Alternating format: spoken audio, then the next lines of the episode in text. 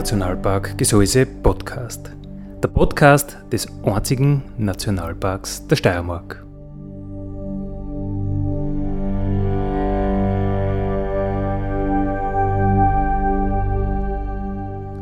Alle zwei Wochen neu mit Themen aus dem Nationalpark Gesäuse und aus der Nationalparkregion. Daddy,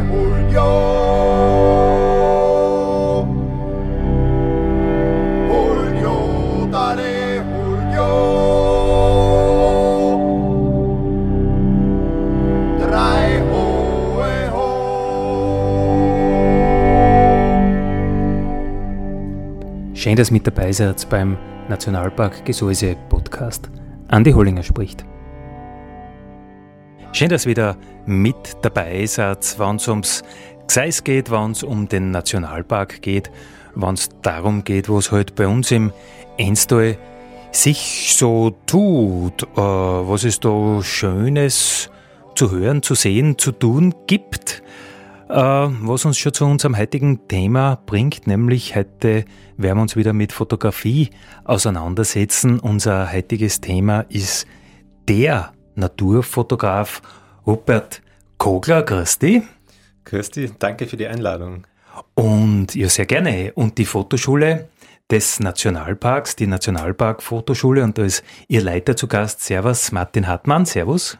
Ja, servus Andi und grüß euch an den Radiogeräten. Äh, ja, diese Fotoschule, Martin, ist im wievielten Jahr jetzt schon? Also das, das gibt es ja schon. Naja, die Fotoschule ist im guten zehnten Jahr jetzt eigentlich, so in der Form. Äh, Fotografie hat uns aber von Anbeginn an in den Veranstaltungsprogrammen des Nationalparks begleitet. Und Rupert, du bist jetzt das dritte Jahr dabei, vierte? Gute so. Frage. Das vierte, glaube ich, bin ich in der Fotoschule dabei. Mhm. Ja, es war ja irgendwie ganz kompliziert mit dir einen Termin äh, zu, zu, zu schaffen. Warum? naja, es ist fies, wenn ihr den, den Radiotermin an den Geburtstermin meiner Tochter setzt. Jetzt haben wir das um zwei Wochen vorverschoben und wenn ein Handy leiht, dann ist meins. Okay. Äh, das, das, heißt, es kommt Zeit, dass wir das Thema kurzfristig wechseln müssen, wann irgendwie äh, ja, wenn es pressiert. Ich glaube, wir sind auf der sicheren Seite heute, ja. Ist der Würfel das Kind? Das zweite. Und du hast schon eine Tochter, einen Sohn? Einen Sohn, den Tim, der ist drei Jahre. Genau, und er hat uns schon oft begleitet ins Gesäuse natürlich auch. Ja, ich kann mich erinnern, ja. Ja, ja, da habe ich ja einmal zu dritt äh, angerufen. Ja, seine erste Wanderung war tatsächlich, glaube ich, zur Heindelkar-Hütte rauf. Aber mhm. er kann sich wohl nicht erinnern an seine ersten Gemsen. äh, Hubert, du bist einer der äh, Referenten, der Workshopleiter in der, in der Nationalpark-Fotoschule. Um was geht es dir beim Fotografieren? Was willst du darstellen? Was willst du zeigen? Ja, wie so oft, zumindest bei mir, ähm, kann ich die Motivation für gewisse Sachen erst im Nachhinein ein bisschen ergründen, wenn ich gezwungen bin, darüber nachzudenken, weil ich es zum Beispiel in Workshops andere Leute weitergeben will. Tatsächlich gibt es für mich zwei Gründe, warum ich diese Art der Fotografie mache. Das eine ist, weil ich selber die Erlebnisse haben will, die damit verbunden sind.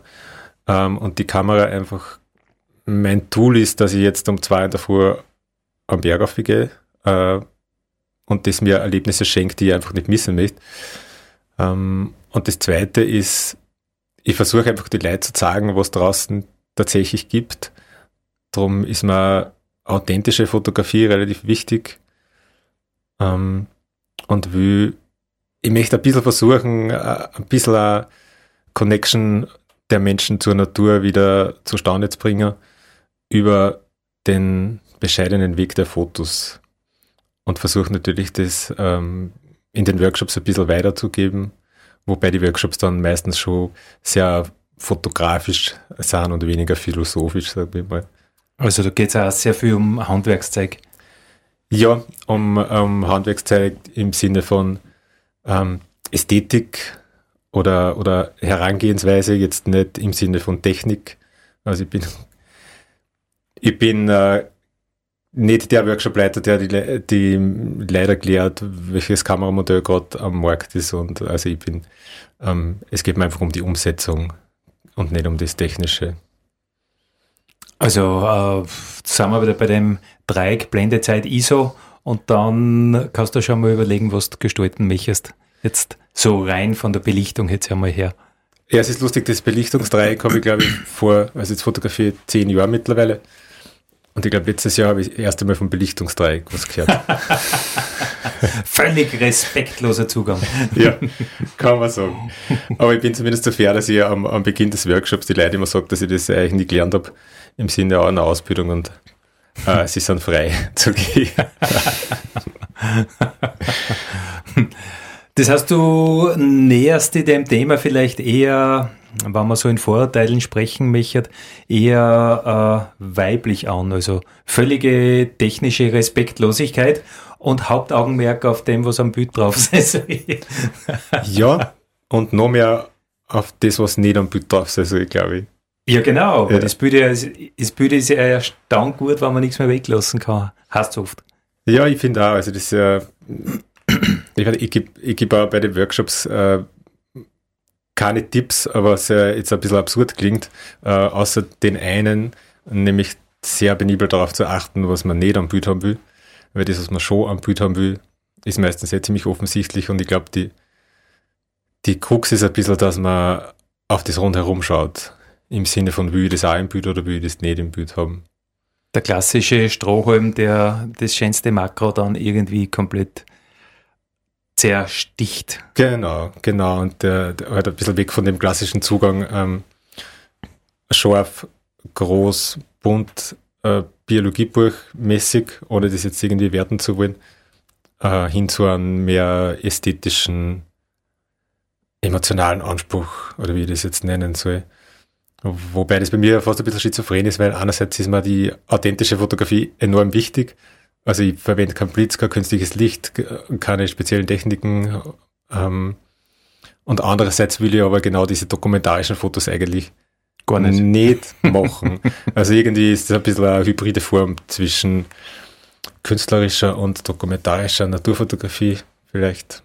Mhm. Aber für mich selber ist es ziemlich, äh, ziemlich klar immer, wie, ob es stimmig ist oder für mich ist es stimmig und, und ich habe nicht, ich muss mir das nicht viel überlegen, ob, äh, wie die das Foto, das jeweilige jetzt umsetzen kann, damit das für mich passt einfach.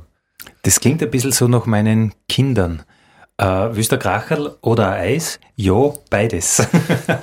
ja, das, das Beste aus beiden irgendwie vielleicht. Wir plaudern heute über dich, über Rupert Kogler, über die Nationalpark-Fotoschule mit Martin Hartmann.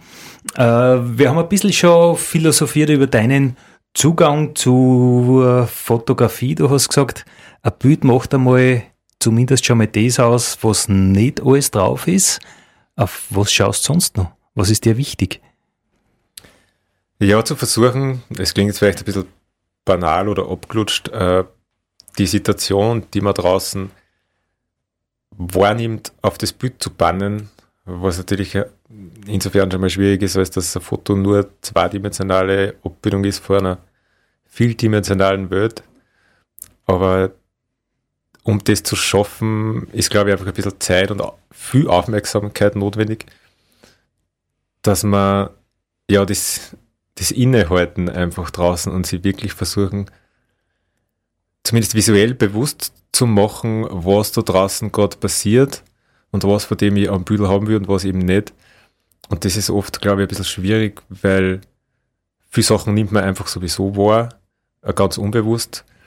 Und wenn man es aber dann auf ein Bild äh, bannen will, dann, dann muss man sich dessen zuerst einmal bewusst werden, was da eigentlich ist.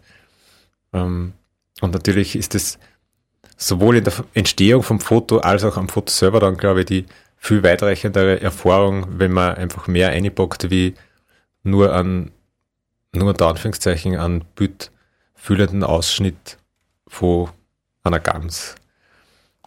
Also einfach sehr, sehr darauf zu achten, was, was will ich am Bild haben und was will ich nicht am Bild haben, abgesehen von dem, was eh klar ist, dass ich am Bild haben will. Also das ist jetzt schwer verständlich wahrscheinlich, aber wenn ich jetzt im Gesäuse zum Beispiel ein Gamso sehe, ist der Eindruck für mich ein gänzlich anderer, wie wenn ich es im Wildpark XY sehe, die Gams. Mm, und viele Leute, glaube ich, machen ein bisschen, äh, ich will das jetzt nicht Fehler nennen, aber versteifen sie dann halt auf lange Brennweiten und äh, Schärfe, was auch immer. Und dann hat man halt zum Beispiel eine formatfüllende Gams am Foto, die, wo das Foto dann ausschaut, äh, das Foto aus dem Wildpark genauso ausschaut wie das aus dem Gesäuse, aber das Erlebnis, was man gehabt hat, war ein völlig anderes. Und wenn man das irgendwie schafft, das Erlebnis vom Gesäuse mit auf das Gams-Foto zu bringen, dann, dann ist schon ziemlich viel gewonnen, glaube ich. Interessant ist auch, dass äh, viele Fotografen irgendwie so den Eindruck haben, wenn du dich mit Naturfotografie auseinandersetzt, dass du eigentlich immer längere Brennweiten brauchst, weil der Ausschnitt, den du zeigen kannst, immer kleiner wird, weil halt immer da irgendwas ist, was man nicht drauf haben will. Da geht die Hochspannungsleitung durch, da ist die Straßen, da ist die Eisenbahn, da ist dieses, da ist jenes. Äh, empfindest du das auch so, dass der zeigbare Ausschnitt oder das, was man zeigen will, dass die Möglichkeiten da immer geringer werden? Oder muss man einfach genauer schauen? Das kann es natürlich auch einfacher machen, weil weil es einfacher wird, wenn man Fotos von vornherein ausschließen kann, weil, weil der Ausschnitt nicht so machbar ist, dass nichts drauf ist, was man nicht haben will. Ich weiß nicht, ob das, ob das natürlich, also wenn Leute wie ich, die tatsächlich äh, keine menschlichen Infrastrukturen oder dergleichen auf die Fotos haben wollen, nicht weil ich sage, das gibt's nicht, äh, sondern weil ich es einfach jetzt visuell nicht darstellen will, äh, wird es natürlich zunehmend schwieriger, Ausschnitte zu finden, wo keine Hochspannungsleitung oder keine Straßen drauf ist.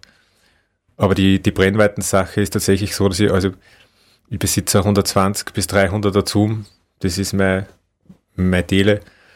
Und äh, es passiert mir immer öfter, dass man die 120 mm noch zu lang sind, als wie dass man die 300 mm zu kurz werden einfach. Also das Augeschulen ist noch immer die beste Möglichkeit, gute Fotos zu machen. Das glaube ich schon, ja, auf jeden Fall. Und halt aufmerksam, einfach wahnsinnig aufmerksam sein bei dem, was man, was man fotografieren will. Und das fällt dann nicht schwer, wenn man für das brennt, was man fotografieren will. Völlig egal, was das ist wahrscheinlich. Also wenn ich mich, hm, wenn ich Menschen gern habe, dann, dann wird mir das nicht schwerfallen, dass ich Menschen irgendwie genau anschaue. Und dann wird es mir auch nicht so schwerfallen, dass ich es fotografiere. Aber wenn ich, wenn ich was fotografiere, ähm, das mir nicht am Herzen liegt, dann wird es mühselig, dass ich mir genau anschaue, wie die Struktur am Berg gerade jetzt ist und wo da welcher toter Baum noch steht und wo ich das Bild auffangen lassen will und wo ich es aufhören lassen will. Aber wenn ich mir das einfach gern anschaue, geht das eh Hand in Hand. Es schauen sich auch andere Leute offenbar gern deine Fotos an. Du bist erst kürzlich wieder ganz groß international ausgezeichnet worden. Äh, welcher Preis ist dir da gelungen? Äh, das war beim Nature Photograph of the Year, äh, ja, internationaler Bewerb, der in die Niederlande stationiert ist sozusagen. Und ich habe die Kategorie Plants and Fungi, also Pflanzen und Pilze, gewonnen mit einem Bild von der Gis, also von einem Waldbild, das ich auf der Gis aufgenommen habe. Das ist so der Hausberg von Linz. Ähm, also ganz nähe meiner Heimat, so ein klassisches äh, Lockdown-Bild war das halt. Ah, okay. Ich darf zehn Minuten spazieren gehen, also gehe ich dorthin, so nach dem Motto. Ich, ja, nachdem es für mich eh beruflich ist, wenn ich ausgegangen bin, habe ich da vielleicht nicht so dran gehalten und die Gefahr, dass ich mich im Wald irgendwie mit Corona infiziere, ist auch wahrscheinlich relativ gering. Aber es war einfach ein kurzer, ein kurzer Ausflug, aber wohl wissend, um welche Jahreszeit ich, wo es lohnend sein kann. Also die, es ist ein, also ein bisschen, ich, ich bin nicht der Typ, der irgendwie äh, recherchiert im Internet lang, wenn er wohin geht, ganz und gar nicht. Ich bin auch nicht der Typ, der irgendeine Betriebsanleitung liest oder so, sondern ich probiere das einfach einmal aus. Aber, aber das heißt nicht, dass ich dann unmittelbar beim Ausprobieren ein Foto mache. Also wenn ich, es ist tatsächlich so, wenn ich zum Beispiel im Gesäuse Workshops mache und wenn die nur äh, die kreative Fotowanderung, die dauert sechs Stunden, und ich bin dann tatsächlich zwei Tage da und bin den ganzen Tag davor da und schaue mir das einfach alles nochmal genau an, wie es jetzt gerade zu der Jahreszeit wo ausschaut, damit ich dann nächsten Tag weiß, wann ich wo sein kann und wann ich wo nicht sein kann. Äh, wer hat dich dorthin gebracht, wo du jetzt bist? Wer hat dich inspiriert? Äh, du sagst schon, du bist ein bisschen so Autodidakt, aber ähm, ich glaube, jeder braucht Vorbilder und hat auch Vorbilder. Ja, gute Frage nach dem Vorbild. Hm, also, was, ich, was das, das Technische an der Fotografie anbelangt, bin ich tatsächlich völlig Autodidakt unterwegs seit jeher ich habe einfach immer schon, das haben wahrscheinlich viele Leute, aber diese Verbundenheit zu unberührten Platzer gehabt. Also ich kann mich noch gut erinnern, wenn äh, ich bin in Steiermark in Schule in die HTL und, und da ist äh, am, am Fluss hat es so ein kleines Platz gegeben, wo eine Schotterbank war. Das war zig Jahre vor meiner fotografischen Tätigkeit. Und solche Plätze haben mich einfach immer schon fasziniert und ich wollte da ich habe aber einfach nicht gewusst, was ich machen soll mit dem. Und die Fotografiererei hat mir das einfach ermöglicht, dass ich, dass ich meinen Platz da draußen gefunden habe. Und je länger ich fotografiert habe, desto mehr habe ich mich natürlich damit befasst und habe mir Fotos von anderen Fotografen angeschaut und dann hat es schon das eine oder andere Bild gegeben, wo ich mir gedacht habe, ah, cool, so kann man das auch machen. Aber ich weiß nicht, ich habe ich hab die ersten Jahre überhaupt keine Landschaftsfotografie gemacht hat, wie ich die ersten professionellen Landschaftsfotos gesehen habe, ist mir irgendwie die Kinnlade runtergefallen, weil ich überhaupt nicht gewusst habe, dass man so Landschaftsbilder auch machen kann. Also was ich sage wieder mit ist, ich, ich befasse mich sehr oft wahrscheinlich äh, etwas zu spät mit Themen und probiere es erst einmal aus. Stichwort Belichtungsdreieck. Heute beschäftigen wir uns mit Fotografie. Ähm, Martin Hartmann ist mein zweiter Gast, der Leiter der Nationalpark Fotoschule. Äh, naja, Nationalpark Fotoschule leitet mir eigentlich zwangsweise zur ersten Frage, Martin. Äh, kann Fotografie dem Naturschutz irgendwie zuarbeiten? Ja, absolut. Und äh, die Minuten, die wir jetzt vom Rupert schon gehört haben, das zeigt eigentlich genau den Zugang, den wir mit unserer Fotoschule auch eigentlich den Leuten, unseren Gästen, unseren Teilnehmerinnen und Teilnehmern näher bringen wollen, nämlich einmal sie das Zeit nehmen für die Natur, das Zeit nehmen fürs Beobachten, das Entschleunigen und das in dem Fall eben auch mit der Kamera in der Hand. Und ich glaube schon, dass das ein Medium ist, wo man sehr wohl die Botschaft des Naturschutzes sehr, sehr subtil und gut weiterbringen kann. Die Motive, die wir da finden, die wirklich eigentlich einzigartig sind, die eben in Schutzgebieten aufgenommen werden, wo die Natur sich selbst überlassen, wo natürliche Prozesse ablaufen können, wo dynamische Prozesse noch zugelassen werden. All das sind Motive, die wir beispielsweise jetzt im Gesäuse vorfinden. Und äh, ja, mit unserer Fotoschule versuchen wir eben genau diesen Zugang äh, zu verwirklichen und zu ermöglichen wir haben ein recht breites Spektrum von, von Veranstaltungen, die ja eigentlich fast alle Aspekte und alle Bereiche der Naturfotografie berühren. Das ist Makrofotografie, das ist Nachtfotografie, natürlich auch die Wildtierfotografie, äh, aber auch zum Beispiel Veranstaltungen, die eben genau diesen philosophischen Zugang und Schwerpunkt haben, wie das zum Beispiel der Rupert auch so schön ausgeführt hat. Also es ist wirklich für jeden Interessierten und jeder Interessierte auch sicherlich was dabei. Ähm, von wie vielen Veranstaltungen so rund ums Jahr reden wir da? Also wir haben insgesamt um die 45, 50 Veranstaltungen mittlerweile. Äh, wir haben ganz bewusst darauf geschaut, dass die Teilnehmerzahlen recht klein sind. Das heißt, dass sie unsere Referenten wirklich mit den Teilnehmern auch sehr gut auseinandersetzen können. Manchmal bei wilder Fotografie Veranstaltungen sind es zum Beispiel nur maximal zwei Teilnehmerinnen oder Teilnehmer, die da mitgehen. Äh, ansonsten ist die durchschnittliche Zahl sechs Personen ungefähr pro Referent. Also man sieht schon, das ist ein sehr schönes, sehr ausgewogenes Verhältnis und bedeutet einfach, dass man sehr viel profitiert und dass man die Zeit auch wirklich sehr, sehr gut nutzen kann. Wie kommst du zu deinen äh, Referentinnen, zu deinen Referenten? Ist es schwierig oder gibt es eigentlich viel gute Fotografen? Grundsätzlich gibt es natürlich sicherlich viele gute Fotografen. Äh, viele Fotografen, die vielleicht gar nicht jetzt so quasi der Öffentlichkeit bekannt sind, weil sie für sich selbst fotografieren. Also das einmal vorweg. Äh, ansonsten ist es natürlich wichtig, wenn man als Referent auftreten will bei uns, oder als Referentin auch, äh, dass man das natürlich auch weitergeben möchte, das Wissen und dass man auch ein gewisses äh, Gefühl hat im Umgang mit Personen, im Umgang mit Besuchern, es hilft nichts, wenn er der beste Fotograf ist, ja, und wenn er dann einfach für sich selbst fotografiert und die Teilnehmer schweigend daneben stehen und nicht mitmachen können. Also es gehört da schon quasi das, das Gespür natürlich auch dazu. Und ansonsten sind sehr viele von unseren Referentinnen und Referenten sind äh, Mitglieder beim Verein für Tier- und Naturfotografie Österreich, beim VTNÖ. Das ist ein, äh, ja, ein Verein, wo derzeit rund 200 Naturfotografinnen und Fotografen dabei sind, die wirklich zu, dem, zu den Besten in Österreich gehören. Und da bin ich sehr stolz drauf, dass wir aus diesem Pool auch sehr, sehr viele Referenten und Workshopleiterinnen gewinnen können. Das heißt, du bist noch nicht durch mit den Besten äh, Österreichs.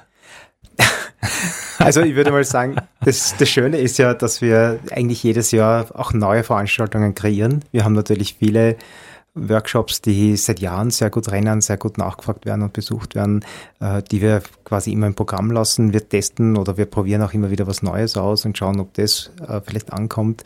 Wir haben auch immer wieder so Spezialgeschichten, sage ich einmal, die so als Versuchsballon einmal durchgeführt. Werden, beispielsweise analoge Fotografie entwickeln in der Dunkelkammer, wo der Teilnehmer oder die Teilnehmerin dann wirklich das eigene Bild nicht nur draußen fotografiert, sondern auch ganz klassisch in diesen fast ja, 180 Jahre alten Prozess auch selbst entwickelt und zum Schluss dann das selbst produzierte Bild in der Hand hat. Also was ganz Haptisches, ja, wo die Magie der Fotografie eigentlich rauskommt. Also sogar solche Nischenprogramme bieten wir an. Und wie gesagt, da haben wir jedes Jahr dann ein paar Veranstaltungen, die wieder neu drin sind in unserem Programm und ja, und da schauen wir, wie es angenommen wird.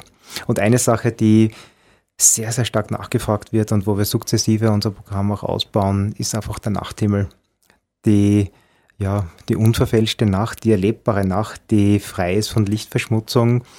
Das ist ein Phänomen, was man immer seltener, vor allem in dicht besiedelten Räumen wie Mitteleuropa einer ist, äh, ja, zu Gesicht bekommt. Und da haben wir den Vorteil, dass das Gesäuse so ziemlich der dunkelste Fleck in Österreich ist. Und wenn die Bewölkung auch halbwegs passt, wirklich einen phänomenalen Blick auf den Nachthimmel ermöglicht. Und wir haben heuer fünf Veranstaltungen, Entschuldigung, sechs Veranstaltungen schon zum Nachthimmel, die praktisch alle ausgebucht sind. Äh, also wir werden das sukzessive auch weiter ausbauen, weil einfach die Nachfrage extrem stark ist danach. Ja.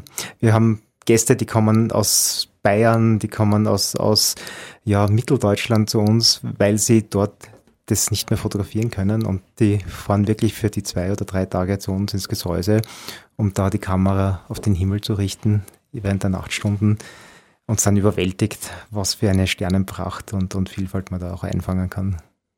Das heißt, zusammenfassend könnte man sagen, äh, Fotografie ist gut nachgefragt, ist derzeit in und die Buchungslage ist gut? Die Buchungslage ist sehr gut. Es freut mich. Man merkt auch, dass äh, sicherlich da die, die, ja, die Zwangspause von Corona auch ein bisschen nachwirkt, dass die Leute wirklich hungrig sind, auch wieder rauszugehen und, und zu fotografieren. Äh, es ist auch so, dass die Naturfotografie, glaube ich, ein, eine Beschäftigung ist, die viele Leute anspricht. Und so wie wir es auch vermitteln, dass es äh, keine elitäre Angelegenheit ist, sondern was ist, was ich meine, sehr, ja, einen sehr familiären Zugang eigentlich quer durch alle Workshops bietet, äh, egal welches Equipment der oder diejenige mitbringt. Ich glaube, das macht uns eigentlich sehr sympathischer. Und deswegen sind unsere Kurse bis weit ins Jahr hinein teilweise schon ausgebucht oder sehr stark nachgefragt, was mich besonders freut natürlich. Martin, wir haben uns da schon ein bisschen äh, unterhalten drüber. Mir ist aufgefallen, wenn du da einen, einen äh, Workshop, ein Seminar buchst, dann kommst du zur Naturschutzakademie Steiermark. Äh, offenbar gibt, ist das die Buchungsplattform. Wie ist da die, die Zusammenarbeit, die Kooperation? Was, was macht der Nationalpark? Was macht die Naturschutzakademie? Genau, also die Naturschutzakademie ist ein langjähriger Partner von uns, der organisatorisch die Buchungen abwickelt für die Fotoschule und für ein paar andere Veranstaltungen noch. Das kommt daher, weil wir seit am Beginn im Prinzip bei der damals noch Naturpark Akademie Steiermark auch Teil und Mitglied waren und einfach einen Teil unseres Veranstaltungsprogramms dort im Prinzip auch gespielt haben. Und das hat sich über die Jahre eigentlich als Zusammenarbeit sehr gut bewährt. Und deswegen haben wir auch für die Abwicklung unserer Fotoprogramme, unserer Fotokurse im Prinzip das gewählt. Man kann aber genauso auf unserer Webseite vom Nationalpark www.nationalpark-gesäuse mit AI geschrieben .at auf die Fotoseiten kommen. Dort hat man genauso einen Überblick über alle Veranstaltungen oder eben über die Naturschutzakademie. Und die Buchungsseiten ist dann quasi die gleiche. Das geht ganz, ganz einfach. Mit ein paar Daten ist man angemeldet und bekommt dann auch die ganzen Informationen, die man braucht, um bei dem Kurs teilzunehmen. Ähm, eine Frage an euch beide. Ich meine, es gibt so viele gute Fotografen, es gibt so viele perfekte äh, Fotos auf der Welt. Was, was kann da noch kommen? Ich glaube, es ist nach, nach oben hin absolut offen. Ja. Also man braucht nur mal sich äh, Bücher anschauen von vergangenen großen Wettbewerben, ob das jetzt Wildlife Photographer of the Year ist. Da sieht man die Entwicklung eigentlich, die in der Natur, gerade speziell in der Naturfotografie in den letzten Jahren Platz gegriffen hat. Ich habe das Gefühl, dass sie die Leute immer mehr trauen zu experimentieren, neue Stile auszuprobieren, neue Blickwinkel auszuprobieren. Es ist sicherlich so, dass die technische Entwicklung da ein bisschen ein Hilfsmittel auch ist. Da kann man jetzt durchaus auch geteilter Meinung sein, ob das super ist, wenn man mit Fotofallen arbeitet oder mit Drohnen oder mit sonst was.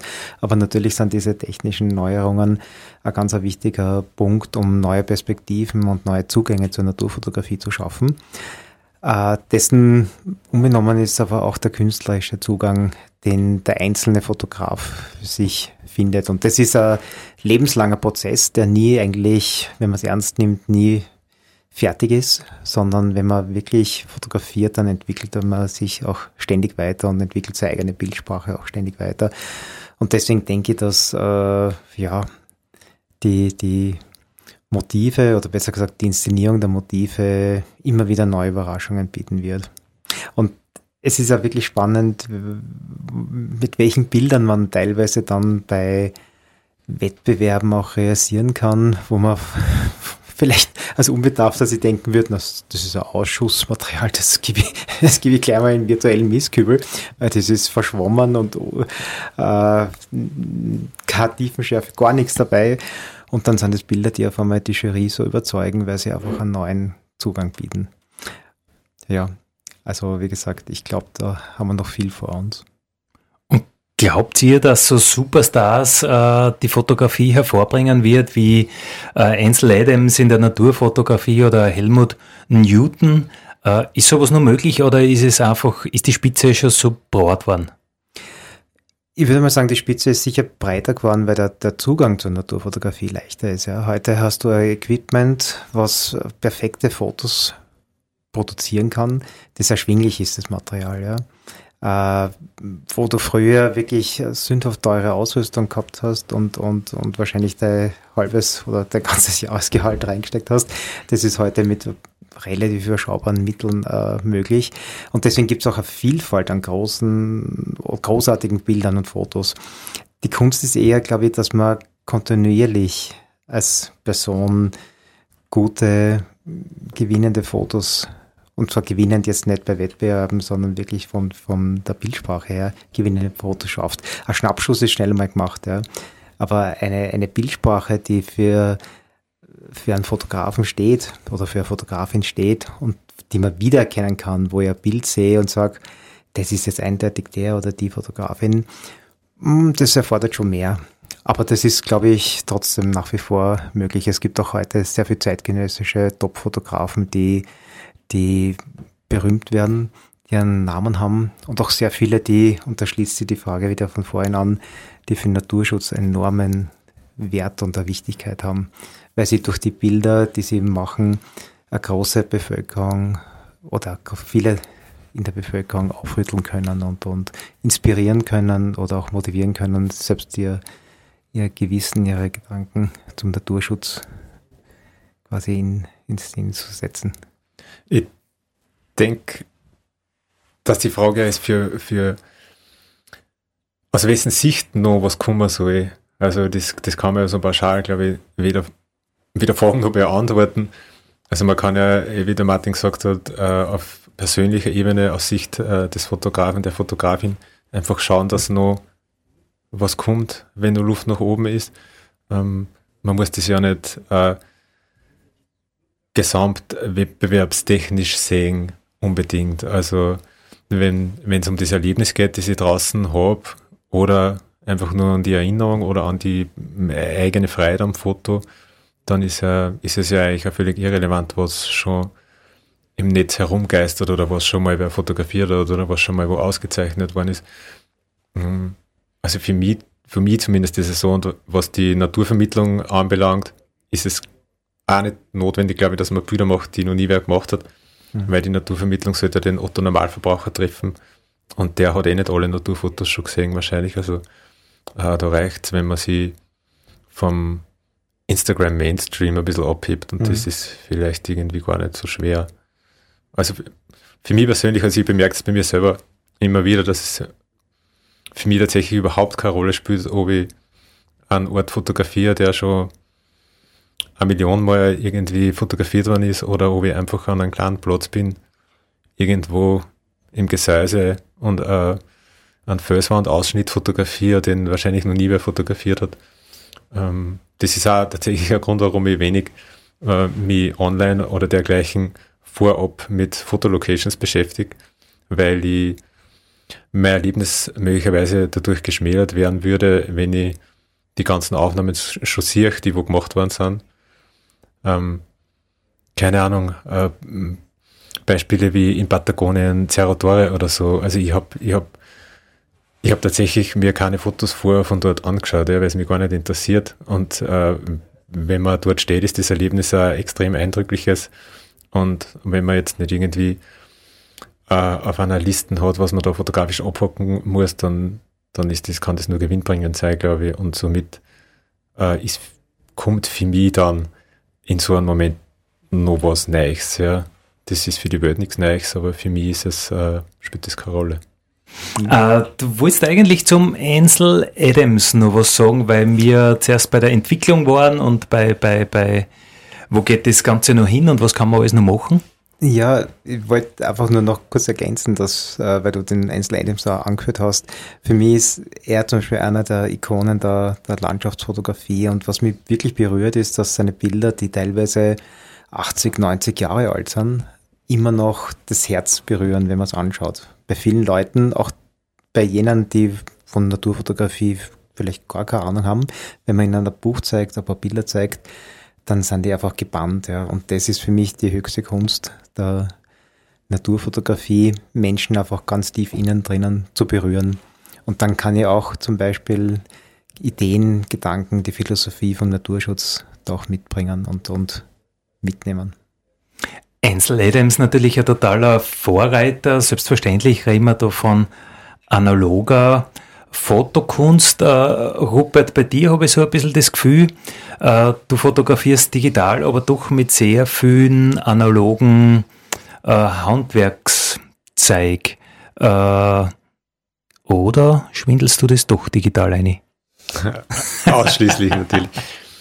Nein, es ist tatsächlich so, dass ich, ich habe sehr spät erst zum Fotografieren angefangen und da war einfach Digitalfotografie schon, schon Usus. Also ich kenne die analoge, die analoge Zeit gar nicht.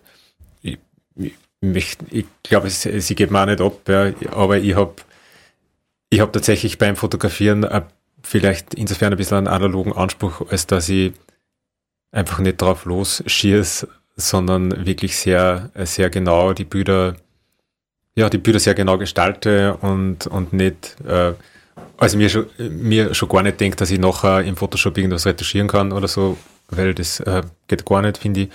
Aber auch, dass ich einfach dann ein Bild mache und das war's. Und das ist vielleicht in der analogen Zeit ähnlich gewesen, dass man sie, ja, dass einfach die Qualität vorgeht vor der Quantität. Ganz abgesehen davon, dass ich überfordert bin, wenn ich 500 Bilder aussortieren muss am Computer, das reicht mir schon. Und äh, es gibt Leute, die machen wahrscheinlich in der gleichen Zeit 50.000 Bilder, wo ich dann gar nicht weiß, wie. Äh, da rede ich jetzt gar nicht vor der Bilderflut im Internet, sondern äh, ich mich oft bei Fotografen frage, wie die eine eigene Bilderflut noch bewältigen können. Also bist du auch einer, der mit äh, extrem kleinen Speicherkarten fotografieren geht, bewusst? Ja, kann man sagen. Äh, hat er den Vorteil, wenn ich es verliere, dann ist nicht so viel weg. Aber ja, ich habe ich hab tatsächlich, äh, ich glaube, seit anderthalb Jahren oder so 32 Gigabyte Speicherkarten und ich glaube, das ist wenig. Ich weiß gar nicht, was man halt so hat. Ich bin, also mein Equipment ist sicher zehn Jahre alt oder so und alles Secondhand und ähm, wie gesagt, ich glaube am Anfang habe ich es erwähnt, ich beschäftige mich mit der Technik nur so viel wie unbedingt notwendig. Ähm, das macht die ganze Sache eigentlich viel leichter, im wahrsten Sinne. Ich glaube, das ist ein perfektes Schlusswort, dass man nicht immer das Neueste, das Modernste oder irgendwas haben muss, sondern dass man sich mit Qualität auseinandersetzt und viel, viel weniger mit der Quantität. Daddy